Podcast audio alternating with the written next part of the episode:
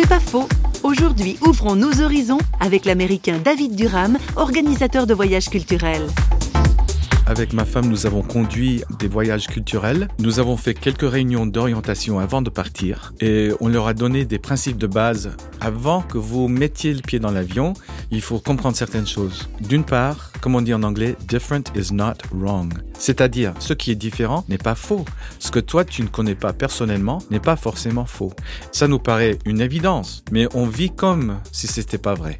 Et notamment les Américains, on a tendance à vivre de manière ethnocentrique on a tendance à croire de manière parfois très subtile que l'univers tourne autour de nous. Tout le monde devrait parler anglais, tout le monde devrait fonctionner comme nous on fonctionne.